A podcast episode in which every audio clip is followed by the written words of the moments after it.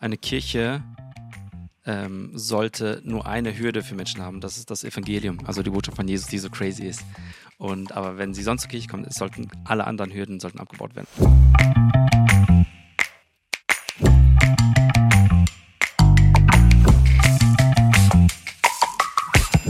Schloss mit lustig.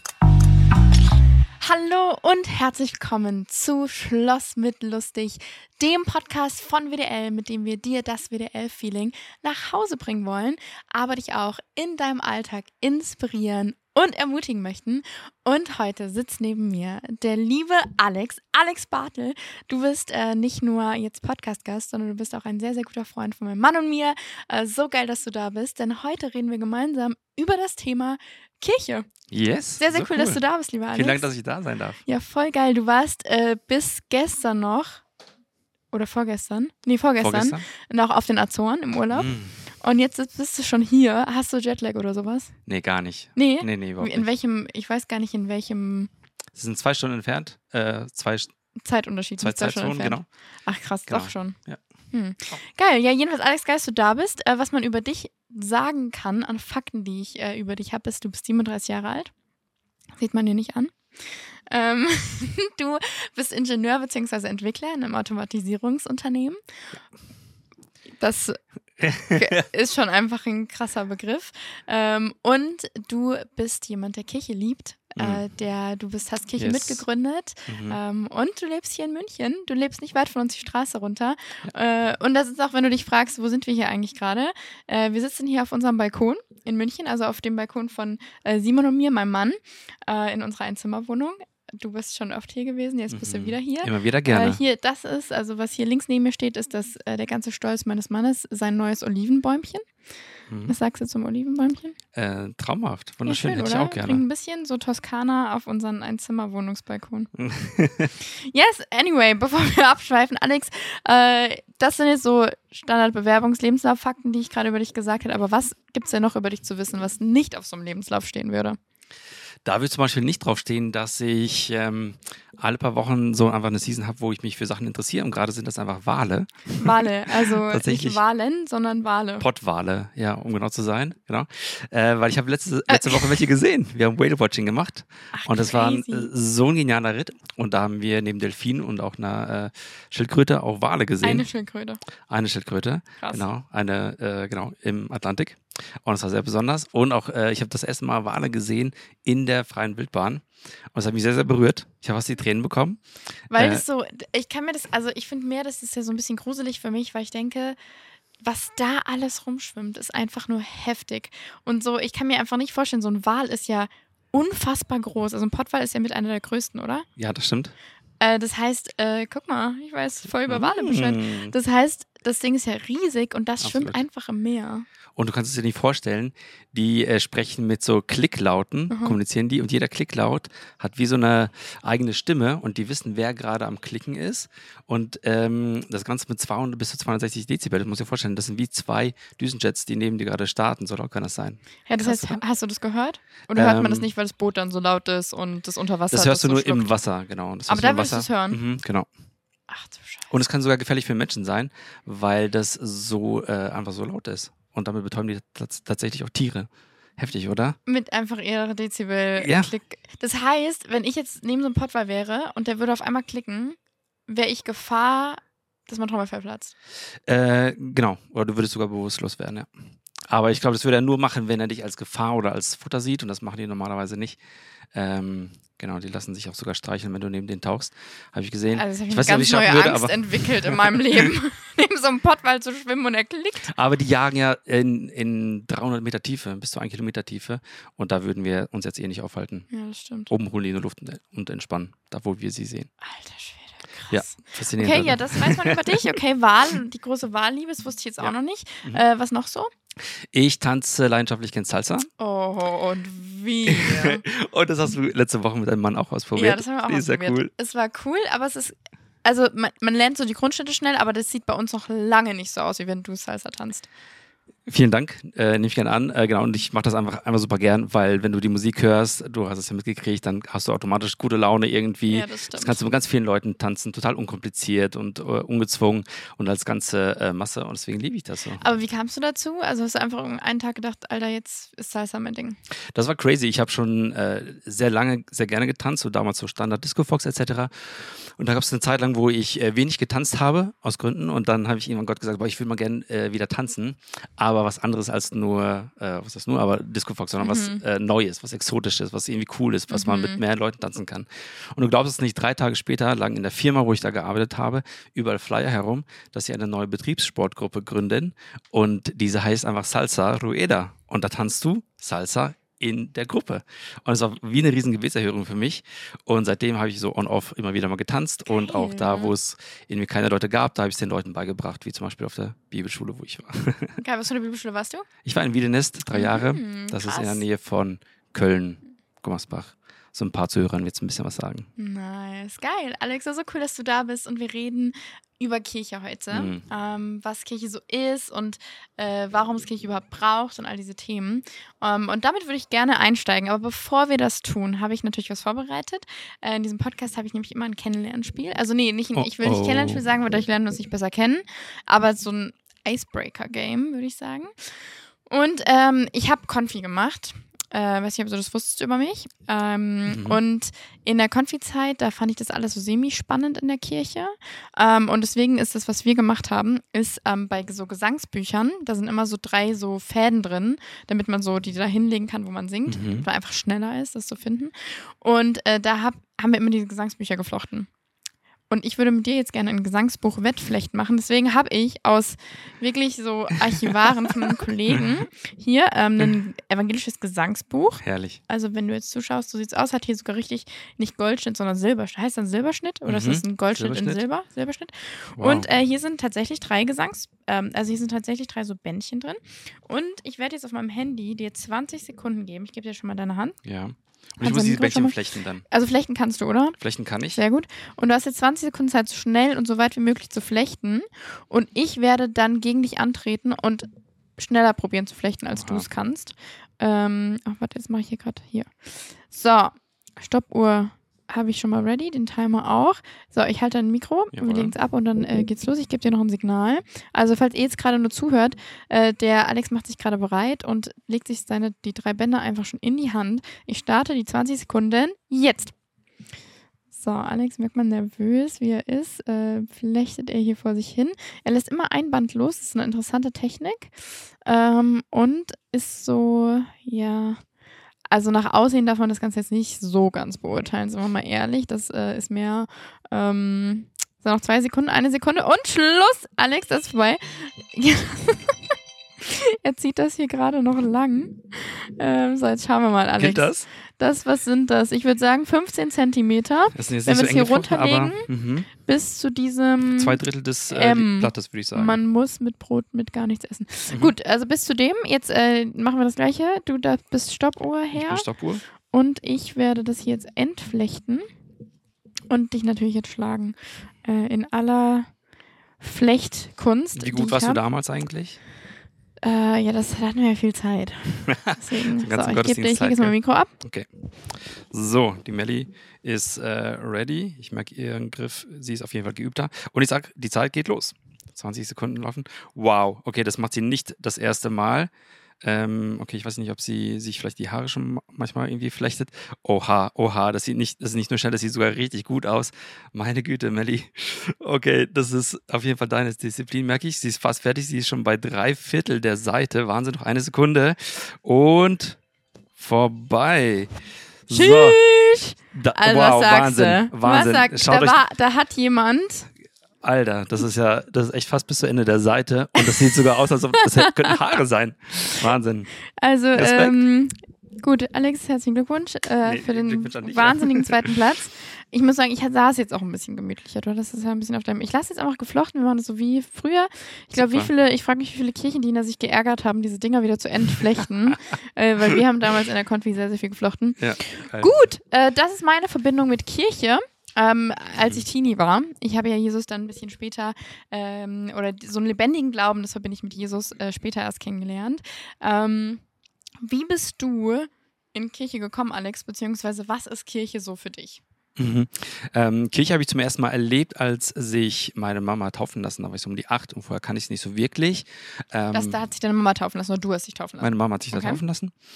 Und äh, da bin ich so in Berührung gekommen und habe dann äh, gesehen, dass meine ältere Schwester ähm, unter der Woche äh, zu so einer Gruppe gegangen ist und die hatten irgendwie Spaß, die haben Spiele gespielt, die haben irgendwelche Geschichten gehört und, und gesungen und sie hat, hat immer begeistert davon erzählt. Mhm. Da habe ich gedacht, boah, geil, da will ich auch hin. Und so habe ich dann auch Kirche ähm, kennengelernt, äh, lieben gelernt mit der Zeit, aber auch ab und zu mal hassen gelernt, weil äh, wer eine Zeit lang in der Kirche ist, weiß, Kirche ist nicht einfach immer nur äh, Polly Pocket Ponyhof, sondern kann auch eine Challenge sein. Polly Pocket kennst du noch? so das sind, wenn, das das, wenn dir das nichts mehr sagt, das sind so kleine Spielfiguren von früher. Genau. Und äh, für mich ist Kirche tatsächlich ähm, wie Familie, weil wenn du in einer Familie groß geworden bist, dann weißt du, Familie ist nicht immer easy, mhm. ähm, aber Familie ist auch alternativlos und jeder sehnt sich eigentlich nach einer stabil nach einer nach einer Familie, wo man gesehen wird, wo man sich aufgehoben fühlt, gell?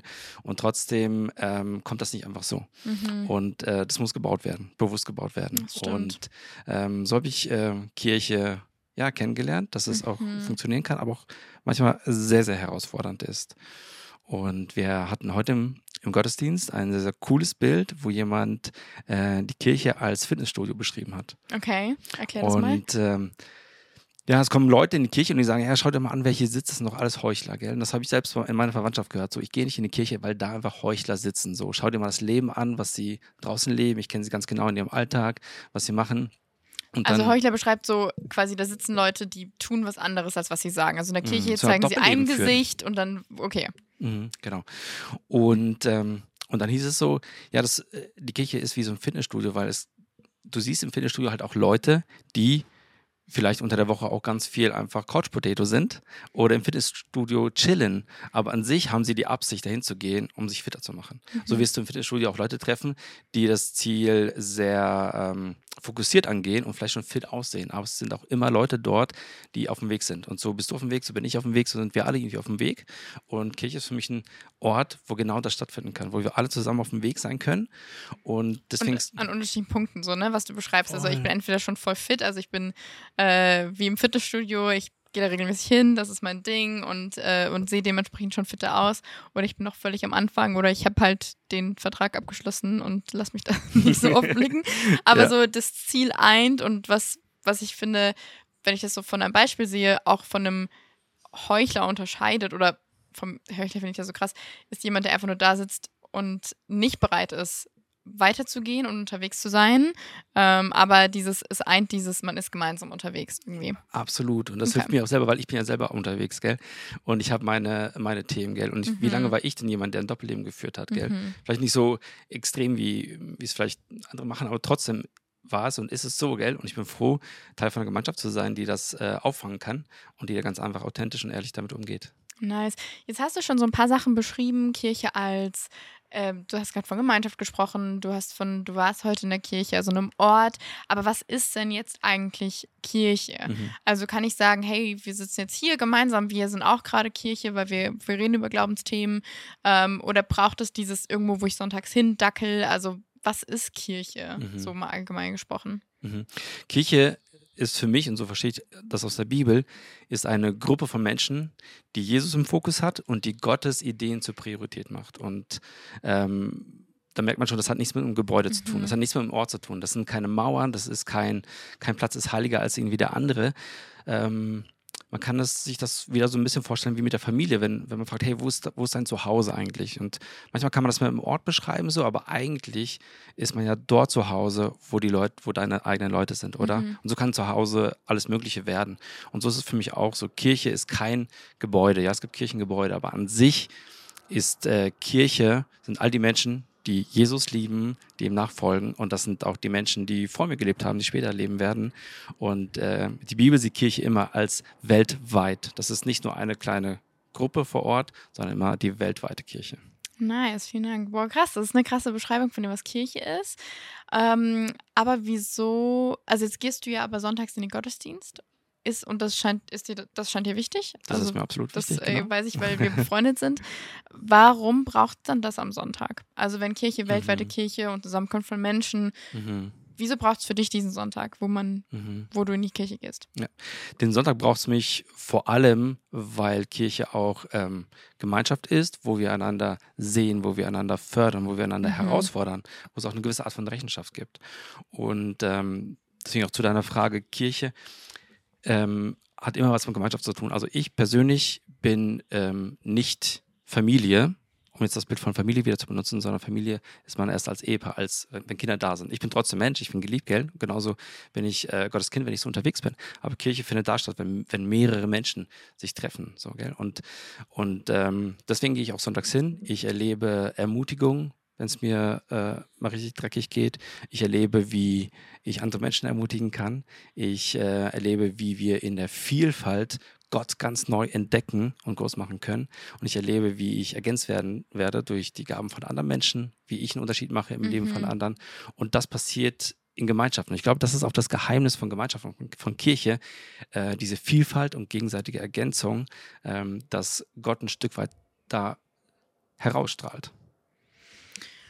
Okay, das heißt, ähm, Gott schallt raus aus dieser, aus dieser Gemeinschaft, aber dagegen, finde ich, spricht jetzt ja für mich so, wie wir leben gerade in einer Zeit, wo extrem viele Kirchenaustritte da sind. Also so viele Menschen treten aus der Ja, Kirche voll. aus. Immer mehr Kirchen machen tatsächlich zu und vergrößern ihre Gebiete quasi und, äh, und, und ordnen sich wie einer größeren Kirche zu. Also da, da wird ähm, eingespart, will ich sagen, aber nicht, weil man gerne würde, sondern also weil man, sondern weil man muss, weil einfach Leute nicht mehr in die Kirche gehen. Äh, das heißt, was macht Kirche denn überhaupt relevant? Also warum braucht es überhaupt noch Kirche, wenn wir diese Gemeinschaft und das Zusammenkommen ja auch so irgendwie hätten, ähm, uns auch so irgendwie ermahnen oder ermutigen können oder wie auch immer, ähm, ist Kirche eigentlich noch relevant? Kirche ist absolut relevant. Ich glaube, sie wird immer relevant bleiben Mhm. und äh, nimmt auch nicht an Relevanz ab, wenn das passiert, was ja, wofür Kirche da ist, wenn Jesus ähm, der Kopf ist, so sch- beschreibt es die Bibel, wenn Jesus ähm, bestimmen darf, wenn Jesus vorangeht, weil in der Bibel lesen wir, Jesus ist ähm, ja der Kopf der Kirche. Mhm. Und ich glaube, Jesus lebt und deswegen ist Jesus relevant für dich und für mich und deswegen ist ähm, Kirche relevant, wenn sie den Jesus im Zentrum hat, gell? Und ähm, sie Antworten hat. Antworten hat für, für Menschen, die heute leben, die unterwegs sind und die ähm, Kirche, die es schafft, die Antworten von Gott aus der Bibel ähm, zu übertragen in das Leben der Menschen. So. Das heißt, im Umkehrschluss würdest du sagen, die Kirchen verschwinden und schrumpfen und machen zu und Leute treten aus Kirche aus.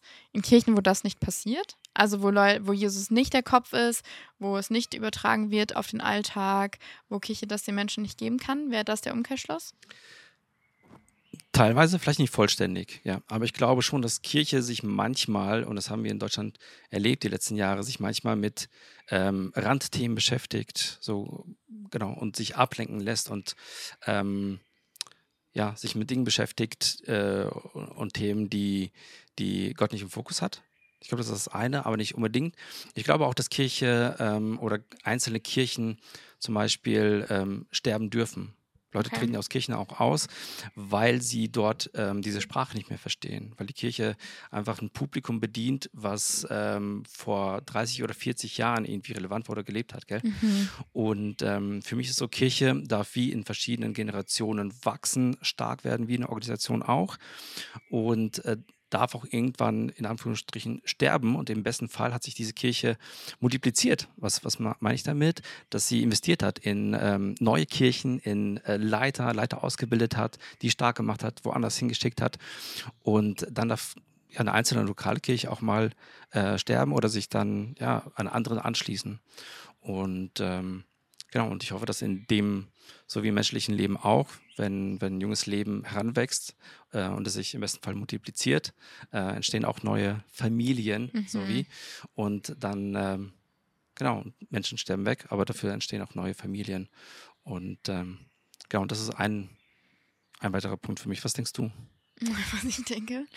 Also ich glaube, und das finde ich spannend, da von dir zu hören, irgendwie, ich finde, Kirche wird oft so unfassbar unattraktiv. Und wo ich richtig sauer werde, ist, wenn Kirche die jungen Leute nicht ranlässt, also Veränderung Mhm. nicht zulässt. Und ich glaube, deswegen sterben Kirchen, weil sie Veränderungen nicht zulassen. Und ich glaube, das ist das, was du beschreibst. Sie bedienen ein Publikum, das gerade wegstirbt, also das einfach alt bleibt, oder sie verharren und beharren so auf ihre Art und Weisen und sehen alles, was neu dazukommt. Ähm, ich denke jetzt gerade an hochfundamentalistische Kirchen, ähm, an alles, was da neu dazukommt, als was, was böse sein muss, weil es der Geist der Welt ist und Mhm.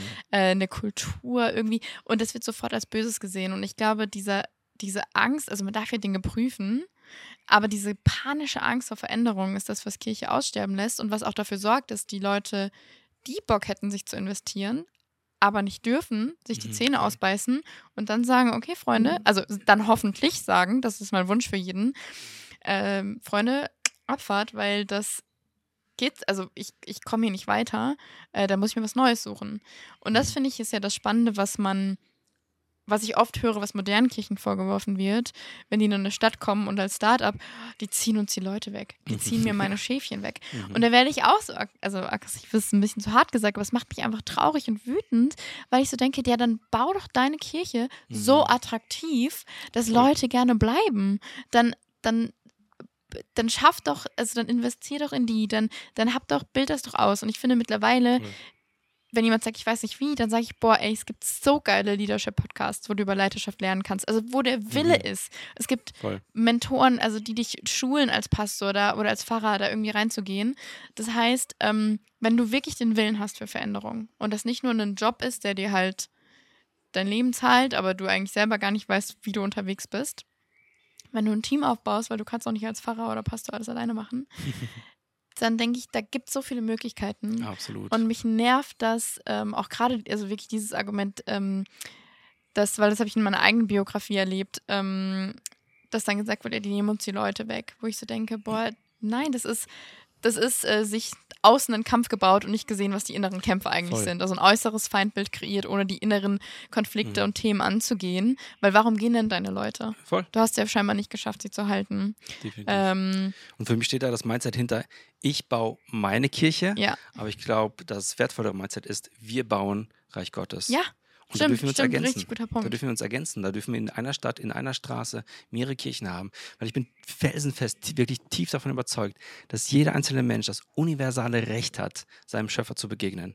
So, jetzt sind wir aber sehr unterschiedlich. Nicht nur Mhm. du und ich, sondern wir sind alle so kunterbunt und jeder hat auch eine, ähm, einen anderen Zugang vielleicht zu Gott. Mhm, Stimmt. Und deswegen finde ich es so schön, dass es ganz viele auch verschiedene Kirchen gibt, die verschiedene Zugänge zu Gott ermöglichen Mhm. und eine Sprache sprechen, wie es Mhm. Leute verstehen, weil der, ähm, weil der Typ, der Punk von der Straße spricht eine andere Sprache als ein Banker, gell? Ein, ein, ein Philosoph wird einen anderen Zugang äh, zu Gott haben als ähm, ähm, eine Künstlerin, Mhm.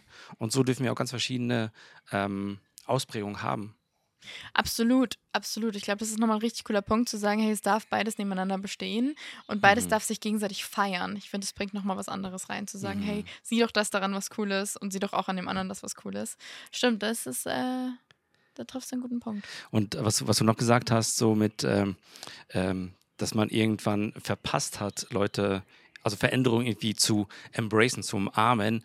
Und da wünsche ich mir auch echt, dass wir viel mehr Mut haben in den Kirchen, ähm, junge Leute auszubilden und aus, ausprobieren zu lassen, gell? Und nicht so sehr an unseren Positionen und Ämtern festzuhalten Mhm. und da irgendwie versuchen, eine Sicherheit drin zu finden, in der Tradition vielleicht, sondern wirklich mutig neue Leute auszubilden und ausprobieren zu lassen, weil ähm, ja die Zeit verändert sich und das Leben geht voran und ich habe es auch erle erlebt, dass ja Kirchen stagniert sind oder kurz vorm Sterben waren im Prinzip, weil sie das nie zugelassen haben.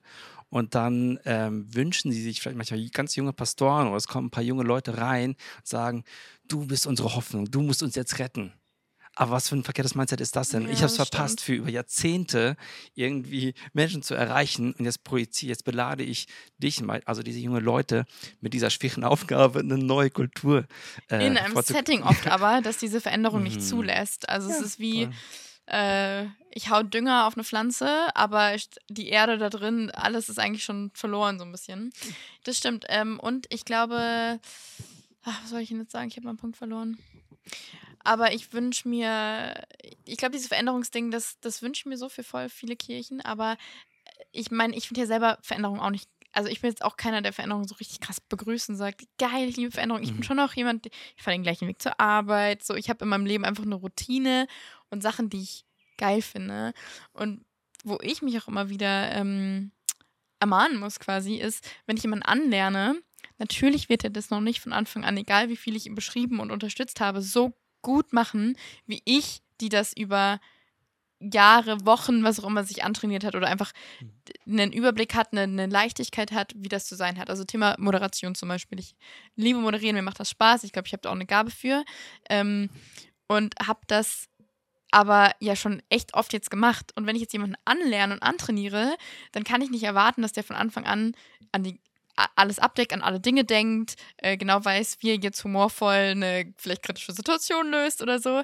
Ähm, weil man ja sagt, dass jemand, den du anlernst, nur 60 Prozent eigentlich von dem schaffen kann, am Anfang erstmal, wie du. Und ich finde, diese fehlenden 40 Prozent auszuhalten, das ist hart. Vor allem wie ich. Mhm. Ich mach, ich habe gern, dass Sachen sehr gut sind. Mhm. Äh, und will einfach, dass Sachen laufen und exzellent sind. Und es setzt natürlich einen Anspruch, ein hoher perfektionistischer Anspruch, den ich auch immer wieder für Jesus bringen muss. Aber äh, das macht es dann manchmal so schwierig. Also ich kenne Voll. den Struggle, weiß aber auch, wenn Sachen nur an mir hängen, boah, scheiße.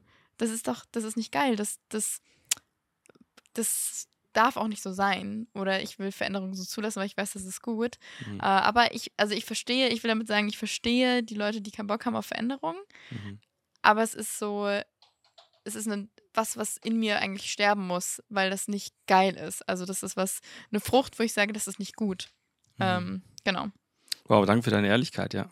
Aber genauso ist es auch, weil alles, was lebt, verändert sich. Mhm. Alles, was lebt, ähm, bewegt sich, gell? Und irgendjemand war ja auch mal da, der dir eine Chance gegeben hat, genauso wie mir mal eine Chance gegeben hat. Vielleicht mal gesagt hat, hey, Melli, ich sehe etwas in dir, Alex, ich sehe etwas in dir und du darfst mal ausprobieren, gell? Und ich staune, wenn ich an die Millie von früher denke, also der Chancengeber bei mir wird, war tatsächlich WDL. Ich bin ja jetzt schon seit über zehn Jahren da ehrenamtlich am Start gewesen. Ja. Und jetzt äh, arbeite ich ja bei WDL, was echt so Privileg ist. Und ich muss sagen, wenn ich überlege, wie die Millie am Anfang war, die Moderation, die ich am Anfang noch gemacht habe, die Art, wie ich Gruppenleiter war oder ein Freizeitleiter, denke ich manchmal so, ach du Scheiße, dass die mich rangelassen haben, ist richtig krass. Aber oder? ich, ich durfte Ja. so viel lernen und mich so Voll. krass entwickeln, eben weil ich dieses Vertrauen bekommen habe. Und das finde ich ist Mhm. mega besonders. Und das ist, glaube ich, meine Ermutigung für jeden, der das heute hört, zu sagen, boah, wo kann ich jemand sein, der jemand anderen ranzieht Mm, so und da reinnimmt ähm, und äh, da mitgeht. Um ganz kurz da wieder zum, Mhm. äh, zurückzukommen zu dem Bild von Familie, weil genauso Mhm. ist Familie, gell? Jeder, der ein Kind ähm, bekommen hat oder bekommt, weiß, das Leben ist erstmal messed up. Also da ist so viel Chaos, da geht so viel drunter und drüber. Äh, ciao, Interieurdesign oder irgendwie so, weißt du? Also jetzt muss alles funktional sein. Tschüss, beige und weiße Wände. Voll, also ihr habt sie richtig schön, aber mit Kindern äh, sieht es dann oft ein ja. bisschen anders aus, eine Zeit lang, gell? Aber so schön zu sehen, wie dieses Kind dann heranwächst, oder? Und dass es irgendwie einen Charakter formt und dass es irgendwie eine Ausprägung bekommt und dann so sein, sich selbst entdeckt und so. Und das, das finde ich so besonders und so ähnlich ist es, ist es in Kirche ja auch, gell? Wir Mhm. müssen zulassen, ein Stück weit, dass es so ein bisschen was ab ist, weil ähm, ich finde diesen Spruch so cool. Ich sehe meine Früchte an den Bäumen von anderen. Mhm. Oh, das Und, ist und krass. dann, und dann habe ich, habe ich meint so, okay, cool, dann, dann ist es jetzt vielleicht nur so halb perfekt, aber vielleicht geht es auch gar nicht nur um die Perfektion, sondern darum, dass Menschen äh, aufblühen, dass Menschen ihr Potenzial entdecken. Voll krass, was du sagst. Und ich, was mich so bewegt, ist so, boah, wie können wir Kirche attraktiver gestalten? Ähm, wie können wir Kirche attraktiver gestalten? Und ich glaube, ein Punkt, den wir jetzt beide schon gesagt haben, ist, Kirche ist attraktiv, wenn sie junge Leute mit reinnimmt. Und das Spannende ist ja, junge Leute, definier das mal. Das ist immer jemand, der jünger ist als du. Also das, das, das ist also quasi die gesamte Kirche.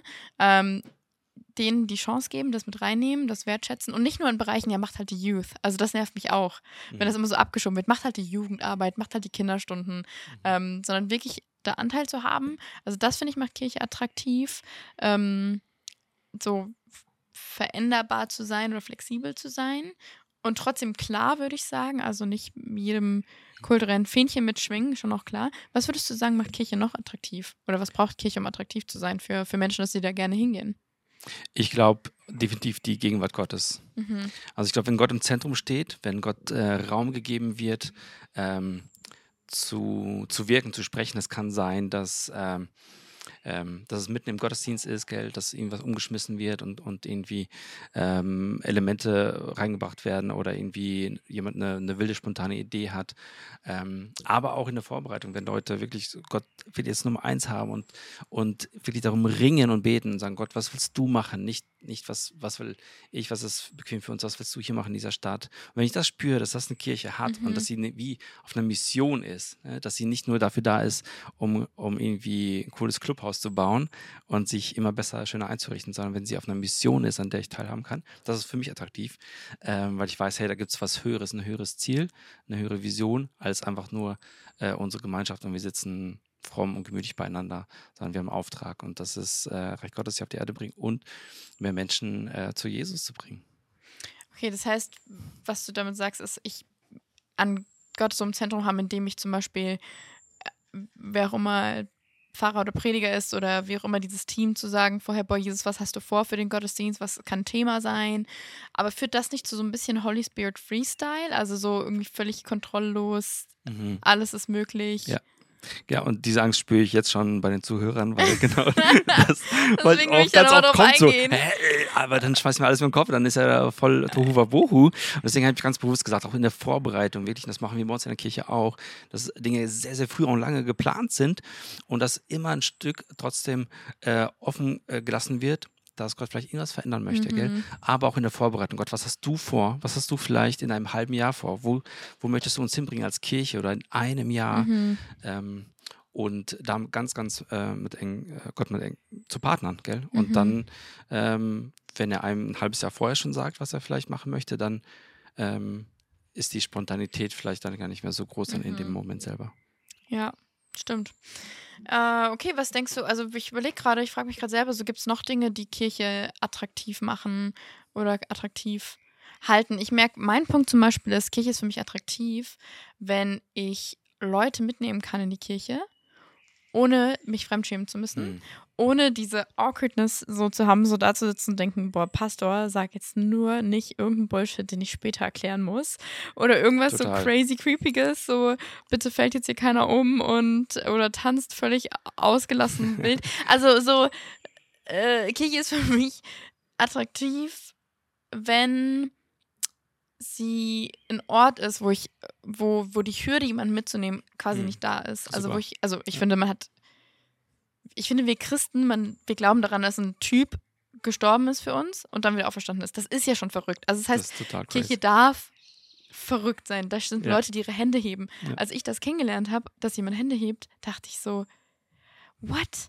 Was ist mit denen hier? Also das hat mich natürlich überfordert, das wird Leute überfordern und gleichzeitig hat es mir gezeigt, krass, die Leute hier nehmen das ganz schön ernst. Mhm. Also die, die meint das wirklich so, sonst würde man sich doch nicht die Blöße geben, irgendwie die Hände zu heben. Das macht man sonst nur im Stadion. Mhm. Ähm, und ich glaube, deswegen will ich so damit klar machen, Mut machen, es muss ja nicht, die Kirche muss nicht glattgeleckt sein oder äh, das darf auch, das ist auch ein crazy Ort und es ist ein Ort, wo da von mir aus springt da auch jemand rum und ich finde das geil, wenn jemand so ergriffen ist, im, im, im, im Lobpreis, im Worship zu, äh, so abzugehen, aber trotzdem ein Ort, der dafür ausgerichtet ist, dass Gäste kommen können. Also, dass Mhm. Leute mitkommen können und Ja. nicht, wo äh, das so hochtheologisch Schwarzbrot ist, wo ich denke, ey, da, da raff ich ja schon nix. Also, da bin ich nach zwei Minuten Dann müssen wir ausgestiegen. so ein drei Stunden Debrief Ja, machen. oder so erstmal, äh, wo, weiß ich nicht, in meinem in meiner ersten Gemeinde, in der ich war, als ich Jesus kennengelernt hatte, äh, das war ein guter Ort für mich, ähm, um, um so reinzuwachsen. Aber da wurde dann oft so ein Druck aufgebaut, zum Beispiel Thema Abendmahl, so wer darf am Abendmahl teilnehmen und so. Da gab es so Mhm. Regeln irgendwie so ein bisschen. Oder wenn du dann so das Gefühl hattest, oh, diese Woche ist es nicht dran für mich, das Abendmahl, hast du so das Ding weitergegeben und ich hatte das Gefühl, alle Augen waren so auf dir, so, hm, Mhm. was ist in dieser Woche bei dir passiert, dass du das Abendmahl so weiter. Weißt du, also also Dinge, wo ich jetzt denke, ey, kommt alle gefälligst zum Abendmahl, dass wir ja feiern, so das, was Jesus gemacht hat. Also, ähm, und da merke ich, da, das war für mich ein Ort, da habe ich ungern Leute mitgebracht, Mhm. weil ich das Gefühl hatte, oh, ich weiß nicht, ich habe das Gefühl, ist eine Atmosphäre, wo Christen Christen bespaßen und nicht, wo wir Wow. sagen, ey, wir leben in Auftrag und wir wollen, dass andere Leute Jesus kennenlernen. Weißt du, wie ich Mhm. meine? Absolut, Und deswegen, ja. also long story short, ich glaube, Kirche ist für mich attraktiv, wenn ich Bock habe zu sagen, ey, das ist Mhm. so geil, ich will, dass das alle kennenlernen und Leute mitzunehmen. Es gibt diesen Satz, ähm, eine Kirche ähm, sollte nur eine Hürde für Menschen haben. Das ist das Evangelium, also die Botschaft von Jesus, die so crazy ist. Und aber wenn sie sonst zur Kirche kommen, es sollten alle anderen Hürden sollten abgebaut werden, also Mhm. Sprache, gell, oder ähm, und all das. Und ich hatte erst heute einen, einen Kollegen mit dem Gottesdienst und das war so cool und äh, das war für mich so, auch so ein bisschen so der Test, okay, wie ist das jetzt eigentlich für mich? Einen Freund da zu haben mit seiner Frau.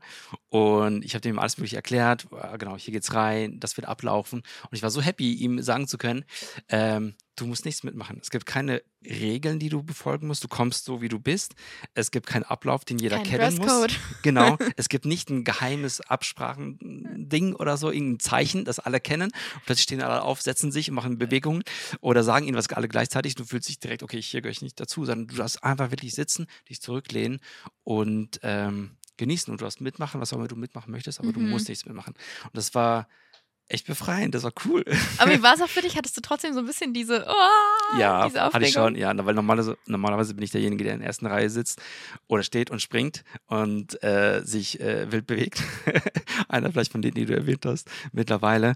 Äh, das habe ich heute so ein bisschen einfach zugeschraubt, einfach freiwillig. Ich kann mich da auch zurückstellen, um äh, ihn jetzt nicht in eine Situation zu bringen, wo er sich unwohl fühlt. Okay. Also wir Also haben uns dann in die achte Reihe gesetzt, voll genau. Und ähm, aber natürlich bin ich aufgestanden, Mhm. habe meine Hände gehoben und das, was ich sonst auch mache, dass er auch gesehen, ja, okay, so glaubt der Alex, das ist so seine Art und Weise. Nice. Alex, worüber ich gerne noch reden möchte, weil ich finde das so spannend in diesem Thema Kirche. Jetzt muss ich sagen, wir beide sind eine Kirche, die. Ich bin so gerne in unserer Kirche. Also ich feiere unsere Kirche. Ich finde, es ist ein Ort, wo man Leute mitnehmen kann. Und wir sind einfach gesegnet, würde ich sagen, mit einer Kirche, die viel von dem verstanden hat, wie ich denke, dass Kirche gut laufen kann. So, auch kleiner so. Shoutout. Aber ähm, jetzt ist ja das nicht die Realität. So, die Melli von vor äh, noch ein paar Jahren, die waren in der Kirche, ich war sechs Jahre, Jahre lang in der Baptistengemeinde.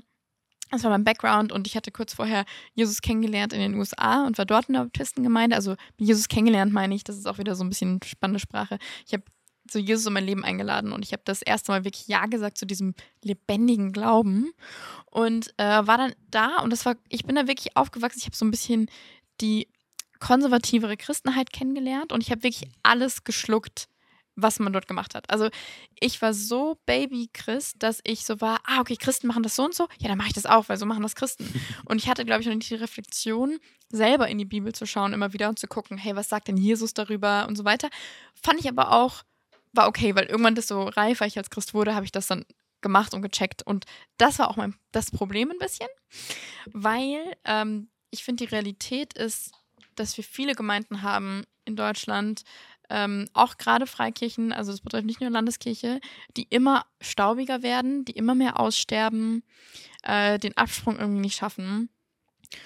Und ich, auf, auf, auf wen ich zu sprechen kommen möchte, ist die Mellis von früher oder die Leute, die jetzt in so einer Kirche sind und sagen, ey, meine Kirche ist irgendwie doof oder meine Kirche, da, da erlebe ich genau diesen Widerstand zu sagen, ich, ich darf nicht mitarbeiten oder ich habe Ideen und die darf ich nicht einbringen. So in meinem Fall, ähm, um dir das so kurz zu erzählen und das irgendwie so relatable zu machen, ähm, ich war da sechs Jahre insgesamt, nach drei Jahren circa, ähm, hatte ich so ein Erlebnis, das war für mich so mega einschneidend. Wir haben unseren zehnjährigen Gemeindegeburtstag gefeiert.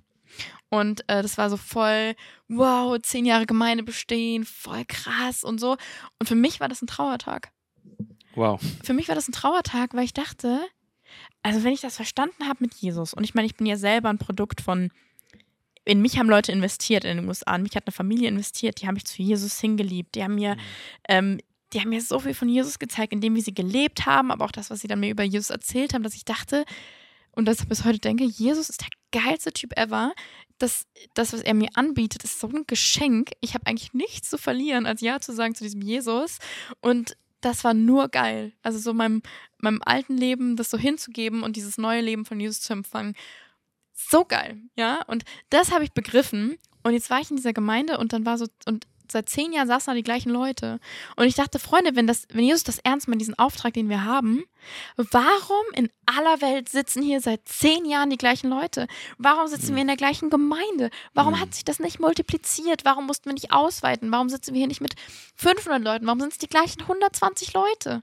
Mhm. Das war für mich richtig heartbreaking und ich konnte diesen Gemeindegeburtstag, das war für mich eine Beerdigung eigentlich.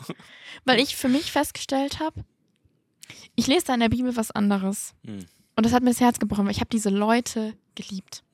Und dann hat es für mich angefangen, dass ich ähm, Konzepte geschrieben habe, irgendwie, was kann man machen. Ich bin mit den Ältesten ins Gespräch gegangen. Ich habe meinen Unmut geäußert und gesagt, ey, was, was können wir machen? Wie, wie können wir auch Leute, es haben immer die gleichen drei Familien was gemacht Mhm.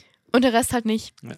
Aber da sind doch noch andere Familien. Das sind Mhm. doch noch andere Leute. Das ist doch geil, in Kirchen mitzuarbeiten. Warum machen die das nicht?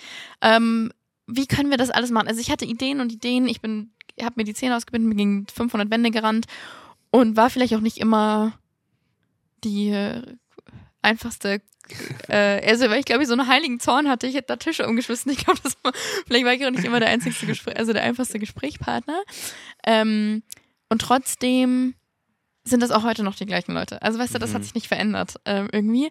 Und was, wenn ich jetzt in so einer Gemeinde bin? Also was würden Mhm. wir, was würdest du so einer Melli von früher sagen? Was, was mache ich dann? Und jetzt Mhm. weiß ich, Gemeinden haben unterschiedlich, also nicht jede Gemeindesituation ist die gleiche, aber was, wenn meine Gemeinde einfach, gut deutsch gesagt, scheiße ist oder, oder doof Mhm. oder gerade in der Krise oder kurz vorm Zerbruch und ich stehe da drin und denke, okay, was, was mache ich denn jetzt? Voll. Alex, was mache ich denn jetzt? Ja, super challenging. Also mich würde auch interessieren, was du gemacht hast dann. Äh, Das Ja, kannst du gleich mal das kann ich erzählen. mal erzählen. Also ich glaube, es ist, echt, es ist echt schwierig, eine ganz pauschale äh, Antwort zu geben für jeden, weil es sehr, sehr individuell ist. Aber Mhm. ja, ich würde sagen, erstmal machen wir alle selbst die Kirche mit doof, weil jeder bringt seine eigene Doofheit mit, gell? Mhm. Auch seinen eigenen Schatz, aber jeder bringt sich selbst mit und ist äh, unperfekt. Und das macht die Kirche nachher unperfekt, gell? Mhm. Und deswegen würde ich immer genau auf die Situation schauen und ich würde wirklich äh, meine Motive hinterfragen. Also, warum, also was ist hier eigentlich gerade, gell? Also bin ich einfach nur genervt, weil mir äh, die Nase von den Leuten nicht passt, weil ich nicht genug Weil Aufmerksamkeit es nicht bekomme. genug englische oder deutsche Songs sind. Ja, das ist da mir nicht passen. Irgendwie so. Oder ähm, was ist es, gell? Und du Aha. hattest einen Hunger, gell? Du hattest einen Hunger nach mehr. Du hattest ähm, Energie, du hast Ideen gehabt, du hast, ähm, wolltest Potenzial freisetzen, du wolltest Meta machen, gell? Und wenn dann Leute wie dich zurückziehen, weil sie vielleicht ja aus, aus Gründen, keine Ahnung, Angst haben oder aus was für Gründen auch immer, dann würde ich sagen, dann ist das echt ein Ding, was man wirklich prüfen sollte, weil ähm, ja, ich will einem Pflänzchen nicht zumuten, in einem, in einer äh, Wüste äh, aufzuwachsen, die ähm, ja, die das nicht freisetzt, was, in diese, was an Potenzial drinsteckt. Gell? Mhm. Und ähm, dieses Pflänzchen hat auch nicht die Verantwortung, eine Kirche, wie ich es vorhin gesagt habe, zu retten. Gell? Oder ähm, äh, immer mitzuspielen. Aber ich würde echt gucken, okay, was, was ist denn ähm, mein Ding wirklich? Was sind meine Antriebe? Was sind meine Motive? Und ähm, genau, ich glaube, es gibt gute Gründe, wirklich ähm, ne, ja, vielleicht woanders hinzugehen oder sich nach was anderem auszustrecken, aber ich würde es immer ähm, im Gespräch mit Gott tun, auch mit den Leitern und zu sagen, hey, das ist wirklich meine Not, so und ähm, und aufzupassen, dass man nicht in einer gewissen Bitterkeit geht oder, weil das werde ich mitbringen in die neue Gemeinschaft. Und dann Mhm. präge ich diese neue Gemeinschaft mit Bitterkeit. Und das erlebe ich ganz viel. Leute kommen und sagen, boah, ähm, ja, diese Kirche hier mit euch, die ist so super, weil ich habe äh, dies und jenes äh, bei den anderen erlebt. Die, genau, und da habe ich nicht so viel Auf Aufmerksamkeit Mhm. bekommen. Hier bekomm, werde ich äh, herzlich begrüßt. So, ja, aber diese Leute gehen dann auch irgendwann wieder, weil sie plötzlich merken, ich kriege nicht jeden Sonntag gleich viel oder immer mehr Aufmerksamkeit, sondern ich bin auch dafür da, einen Unterschied selber mitzumachen, gell? Und ähm, deswegen werde ich das immer mitnehmen, wie ich auch gehe, gell? Deswegen so wirklich radikal ehrlich hinterfragen, so was sind meine Motive? Ähm, genau, weil es gibt auch Menschen, die sagen, die haben so ein hohes Verantwortungsbewusstsein vielleicht, aber die sagen so, ja, aber jetzt, jetzt bin ich in dieser Kirche und schon so lange und denen geht es nicht so gut und jetzt muss ich hier irgendwie einen Unterschied machen. Ich würde sagen, nein, das ist nicht deine Verantwortung. Frag Gott, was ist dein Auftrag, was ist dein Ja, das ist Also ich zwei Punkte bei dir. Zum einen hast du gesagt, hey, was ist meine Motivation? Und zum anderen, was ist mein Auftrag? Also zu sagen, zu prüfen, was ist meine Motivation, weil ich schon auch, auch bei uns in der Kirche manchmal Leute erlebe, die sind halt beleidigt, weil sie mit unserem Hauptpastor nicht jeden Sonntag Bro-Zeit haben. Wo ich sage, Alter, hier hat der, der hat noch ein paar hundert andere Mhm. äh, Leute. Ähm, das heißt, er investiert sich in seine Kernleiter, die investieren sich wieder in andere Leute. Das heißt, such dir eine Gruppe, such dir irgendwo, wo du mitarbeiten willst oder eine Small Group und du wirst deinen Leiter haben, du wirst deinen Pastor haben, ja. der sich um dich kümmert. Aber du kannst nicht erwarten, dass das der, äh, und das kannst du in keiner Kirche erwarten, nicht in unserer, Mhm. in egal welcher Kirche würde ich sagen, ey, du, die, der Pastor ist nicht für dich verantwortlich. Mhm. So, Safe. aber ich verstehe den Wunsch zu sagen, aber ich wünsche mir jemanden, der mich reflektiert, an dem ich wachsen kann Mhm. und dann zu sagen, hey, dann, dann begib dich rein, dann begib dich in ein Team. Ähm, und das ist jetzt, wenn so eine gute, wenn diese Struktur da ist. Voll. Also zum einen Motivation hinterfragen Ja. und zum anderen Gott zu fragen, was ist mein Auftrag? Mhm. Äh, und das finde ich sind zwei richtig coole Richtwerte, weil das nimmt dann mich auch aus der Verantwortung, zu sagen, wenn, der auf, wenn Gott sagt, nicht dein Auftrag, hier jetzt die Welt zu retten, Mhm. gut, dann halt Mhm. nicht. Und das ist ein ziemlich cooles Mindset, was du eigentlich beschreibst, weil ähm, der Sonntag, der Pastor oder die Kirche ist nicht dafür verantwortlich, dass, ist, dass es mir geistlich gut geht, dass ich irgendwie ähm, geistlich in Anführungsstrichen Nahrung bekomme, also ähm, äh, Ideen aus der Bibel verstehe, sondern das ist meine Aufgabe, meine Beziehung zu Gott selber, gell? sondern in Gemeinschaft entsteht viel mehr, entsteht aus dem heraus, dass ich selber Gemeinschaft mit meinem Gott habe, äh, entsteht eine ganz neue Neufrucht zusammen. Und das merke ich auch, dass Menschen das projizieren, wie auf die Kirche oder auf den Pastor und dann enttäuscht sind, Mhm. dass sie nicht geistlich gefüttert werden. Mhm. Aber das ist vielleicht gar nicht die Aufgabe, sondern die Aufgabe ist, Hunger zu wecken. Die Aufgabe ist, zusammen auf einer Mission zu sein. Und ich habe aber eine eigene Hausaufgabe zu Hause. Also zwei Hausaufgabenbereiche. Aber was würdest du sagen, also ich verstehe Kirche schon auch als ein Ort oder wo ich Input bekomme. Mhm. Also weil du sagst, so ich muss meine Hausaufgaben Ja. auch machen, aber Mhm. ich würde sagen, es ist beides. So ich muss meine ich Hausaufgaben machen und ich will zu Hause da mich reinknien und Jesus kennen mehr kennenlernen, Gott mehr kennenlernen, was er von mir möchte mehr kennenlernen. Das ist meine Hausaufgabe. Dafür ist nicht der Pastor verantwortlich und gleichzeitig wünsche ich mir von Kirche und sehe das schon auch als Auftrag von Kirche, die Leute zu ermutigen, Prinzipien aus der Bibel aufzuzeigen und so Mhm. weiter. Safe. Gehe ich voll mit, also 100 so, so, Prozent. ich finde beides Ja, so. Das eine schließt das andere nicht genau. aus, genau. Weil ich merke aber, die Tendenz geht eher dahin, dass das projiziert wird und dass das zu Hause einfach vergessen Mhm. oder sein gelassen wird. Aber ich gehe da voll mit, genau in der Bibel steht, ähm, dass sie einmütig zusammenblieben in Mhm. der Lehre der Apostel. Und das ist so wichtig, ähm, diese Gemeinschaft nicht ähm, zu verlassen und zu sagen, so, ja, ich und mein Gott und wir, wir deichseln das Ding schon. Nee, du bist eingesetzt in eine Gruppe, Mhm. in eine Stadt, in eine Gemeinschaft. Und das ist, äh, glaube ich, echt etwas, was uns vielleicht auch ein bisschen abhanden geht, so in der aktuellen ähm, ja, Generation, so das ganz Individuelle, so nur Gott und ich so.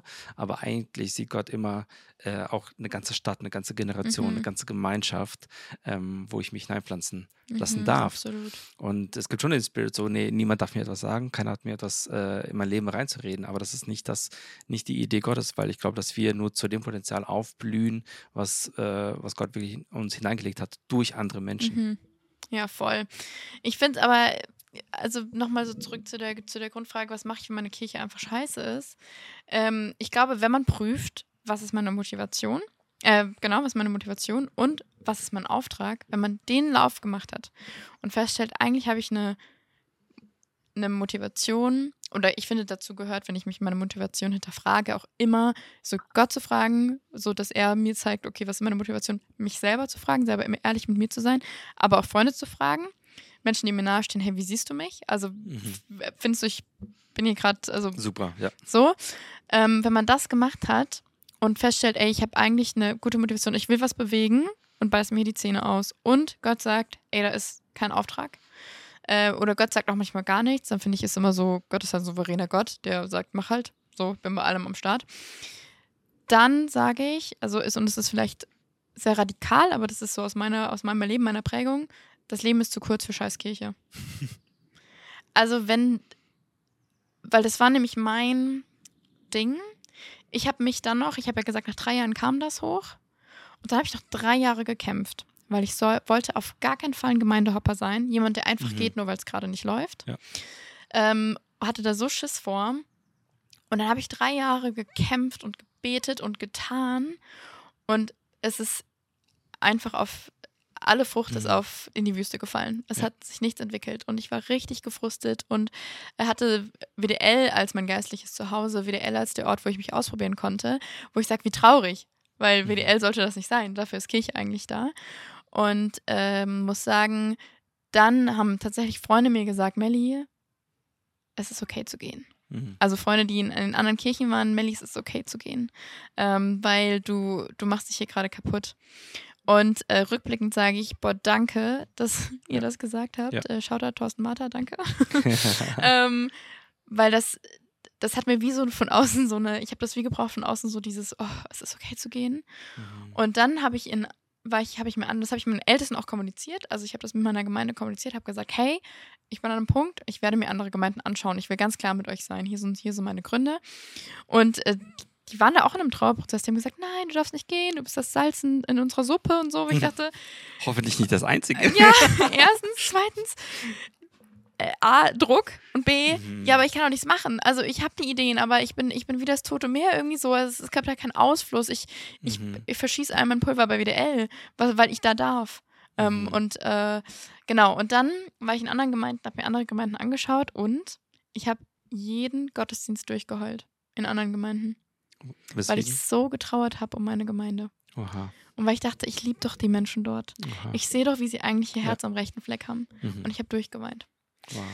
Und dann äh, wurde ich aber tatsächlich äh, Teil, also ich bin in keine der neu, äh, keine Gemeinden, die ich besucht habe, gegangen, sondern gerade da hat ein neues, äh, eine neue Kirche, ein Startup in Mannheim, wo ich herkomme, gestartet. Und dann war ich Teil von diesem Startup, ähm, habe das mit aufbauen dürfen. Und das Verrückte ist, ich hatte da eigentlich gar keinen Bock drauf, weil ich dachte, ich würde gerne lieber eine fertige Kirche. ähm, und dann war ich Teil dieses Startups und es hat mich so viel gelehrt und so viel geprägt und so. Das war richtig, richtig krass.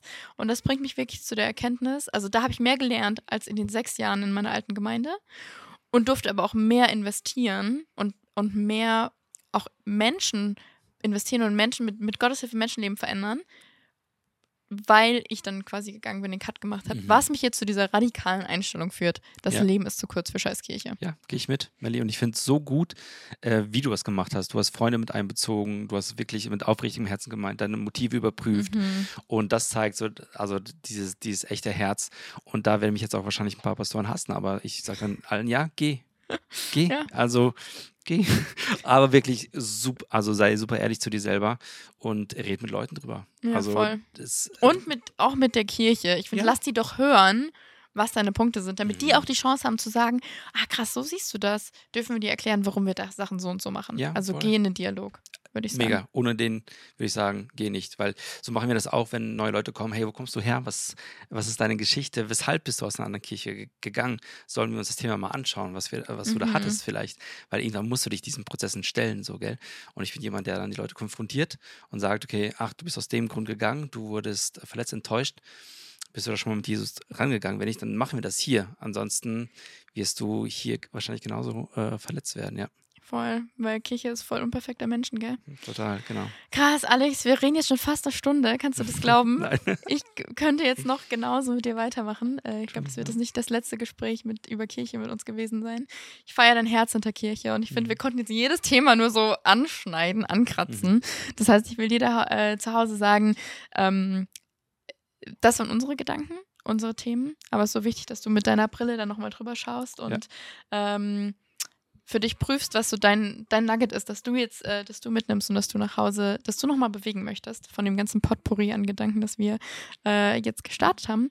Und äh, Alex, ich habe an jeden meiner Podcast-Gäste oder an jeden der Gäste von Schloss mit Lustig eine letzte Frage. Und Hm. die ist, was ist dein Nummer eins Wunsch an diese Generation junger Erwachsener? Mhm.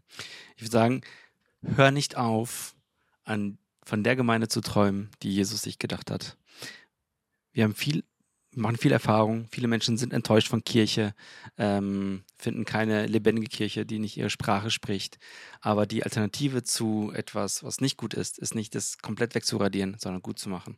Das, also das ist wieder, um- um auf das Bild von Familie zu kommen, für Beziehung und Familie immer so. Wenn du eine Erfahrung mit einer Familie hast, in der du dich nicht wohlfühlst, wo du verletzt wurdest, dann ist die Alternative nicht keine Familie, keine Beziehung, sondern sie nach Gottes Ideen gut zu machen. Und deswegen wünsche ich mir so sehr, dass wir nicht aufhören zu träumen von der Kirche, die die Richtig Welt cool. verändert, die die Gegenwart Gottes mitträgt. Richtig geil. Alex, vielen, vielen Dank, äh, dass du dir die Zeit genommen hast, dass du hier am Start warst ähm, und Teil dieses Podcasts ähm, bist. Ich habe deine Gedanken so gefeiert und was ich mir so mitnehme heute, glaube ich, ist zum einen dieses Bild von diesem Fitnessstudio. Das finde ich so cool. Hey, wir sind alle in unterschiedlichen Prozessen, wir sind da alle unterschiedlich unterwegs. Und ich fand auch nochmal so geil, diese, diese zwei Fragen um zu prüfen. So, was ist meine Motivation und was ist mein Auftrag? Weil ich glaube, in, auch das kann ich auch so übertragen, nicht nur auf Kirche, auf andere Dinge, mich immer wieder zu hinterfragen, was ist meine Motivation und habe ich hier gerade einen Auftrag von Gott oder nicht? Ja, dann muss ich, kann ich meine Ja. Zeit und Kraft woanders rein investieren. Also richtig cool. Vielen, vielen Dank dafür. Vielen Dank, dass ich hier sein durfte. Ja, sehr gerne. Und auch dir möchte ich Danke sagen, dass du eingeschaltet hast und dir die Zeit genommen hast, diesen Podcast anzuhören. Ich wünsche dir echt so, dass ähm, der Gedanke, der dich am meisten bewegt, ähm, dass du dir Zeit dafür nimmst, ihn in deinem Herzen zu bewegen, ihn, ihn weiter auszutragen, ihn weiterzudenken. Und ich wünsche dir so sehr, dass du genau das erlebst, dass Kirche für dich ein Ort ist, äh, wo du Ermutigung erlebst, wo du inspiriert bist, aber dich auch einbringen kannst und äh, deine Gaben und Talente entdeckst. Äh, yes, und ansonsten freue ich mich, wenn du wieder einschaltest. In zwei Wochen haben wir eine neue Schlossmittellustig Story-Ausgabe und da freue ich mich schon sehr. Habe einen ganz, ganz besonderen Gast dabei. Und jetzt genießt den Abend. Wenn du noch Feedback hast für uns oder sonstiges, melde dich einfach an schlossmittellustig.wdl.de oder schreib uns eine DM. Ähm, und ansonsten freue ich mich auf dich. Bis zum nächsten Mal. Tschüss von uns. Ciao.